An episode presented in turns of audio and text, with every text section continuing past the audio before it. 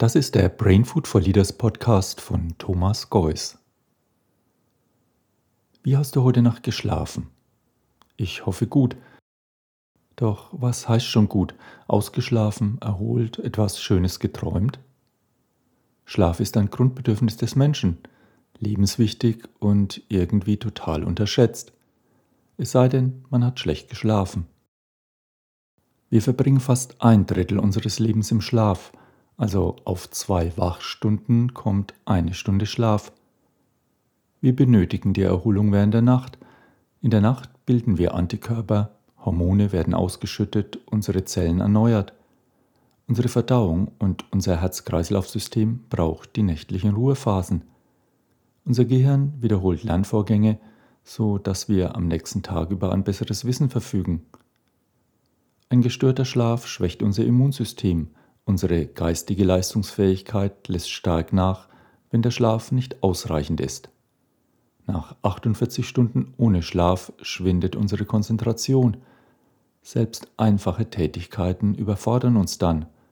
Und Schlafentzug gehört zur schlimmsten Foltermethode, die der Mensch sich hat einfallen lassen.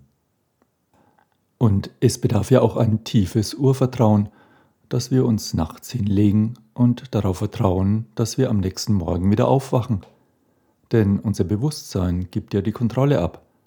Wir isolieren uns ja gewissermaßen von unserer Umgebung und tauchen ein in eine andere Welt. Schlaf ist Bestandteil unseres körpereigenen Ruhe-Aktivitätsrhythmus. Dieser Rhythmus ist tief in uns drin, in unserem Gehirn, in unseren Zellen, unserer DNA. Seit Urzeiten haben wir diese biologische innere Uhr, die eben auch unser Schlafverhalten bestimmt. Diese innere Uhr wird auch als sogenannte zirkadiane Rhythmen bezeichnet. Sie bestimmen die unterschiedlichsten Abläufe in unserem Körper, wann wir schlafen oder wach sein möchten. Sie entscheiden darüber, zu welchen Zeiten wir hungrig oder durstig sind. Sie sind verantwortlich für unseren Stoffwechsel, und haben so auch Einfluss auf unsere Stimmung und unser Wohlbefinden. Keine innere Uhr gleicht der anderen. So empfinden einige von uns das frühe Aufstehen als Qual, manche beginnen den frühen Morgen mit dem Motto, der frühe Vogel frisst den Wurm. Du kennst ja die Nachteulen und die frühaktiven Lerchen. Unser Schlaf ist ja kein monotoner, gleichförmiger Zustand, sondern ein aktiver Prozess, indem wir uns in einem ständigen Wechsel zwischen leichtem und tieferem Schlaf befinden. Die Forschung untergliedert den Schlaf in vier Schlafphasen und der sogenannten Rapid Eye Movement Phase REM. Dieser Rhythmus führt dazu, dass wir circa alle anderthalb Stunden fast wach werden und dann wieder in tieferen Schlaf fallen. Wir durchlaufen also in einer Nacht verschiedene Schlaftiefen und Schlafarten.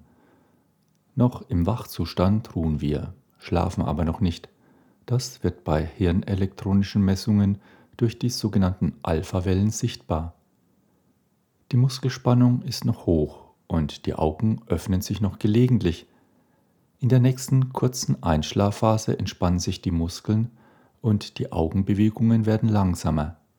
In die Alphawellen mischen sich zunehmend Beta-Wellen. Dann folgt die Leichtschlafphase, die Muskelspannung wechselt leicht, Augenbewegungen lassen sich nicht mehr erkennen. Die Theta-Wellen machen das sichtbar, die dann in langsame Delta-Wellen übergehen. Die Muskeln entspannen und die Augen bewegen sich nicht. Wir sind in der Tiefschlafphase angelangt. Vier bis sechs dieser Zyklen von je 70 bis 100 Minuten durchlaufen wir normalerweise. Die Dauer der Tiefschlafphasen und der REM-Phasen ändern sich im Laufe der Nacht. Die erste Nachthälfte ist charakterisiert durch ausgeprägte Tiefschlafphasen, in der zweiten werden die REM-Phasen deutlich länger.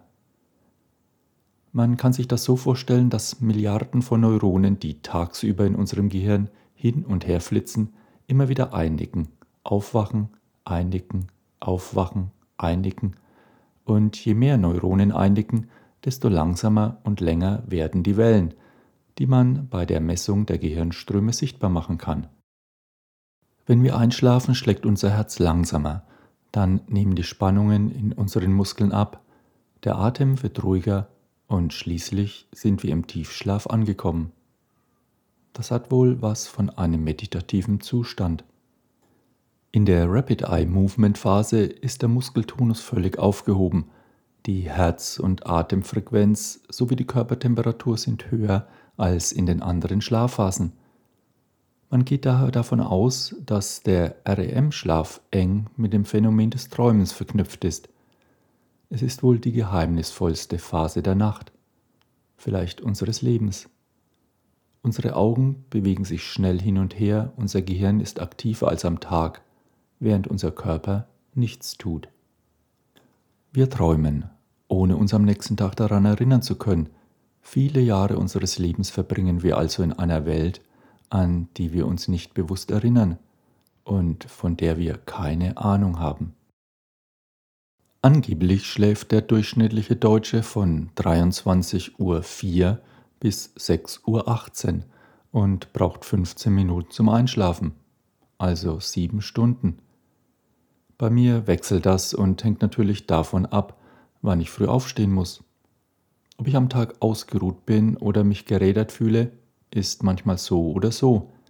Meine Frau meint, das hängt mit den Mondphasen zusammen. Das kann sein, da habe ich keine Ahnung. Doch tentiert unsere moderne Welt nicht zur Schlaflosigkeit? Das Internet schläft nicht. In Großstädten kann man sich die Nacht um die Ohren schlagen. Wir werfen uns Tabletten ein, nehmen die Tracking-Uhr mit ins Bett, nur um am nächsten Morgen zu erfahren, wie wir geschlafen haben und um wieder funktionsfähig für diese Welt zu sein.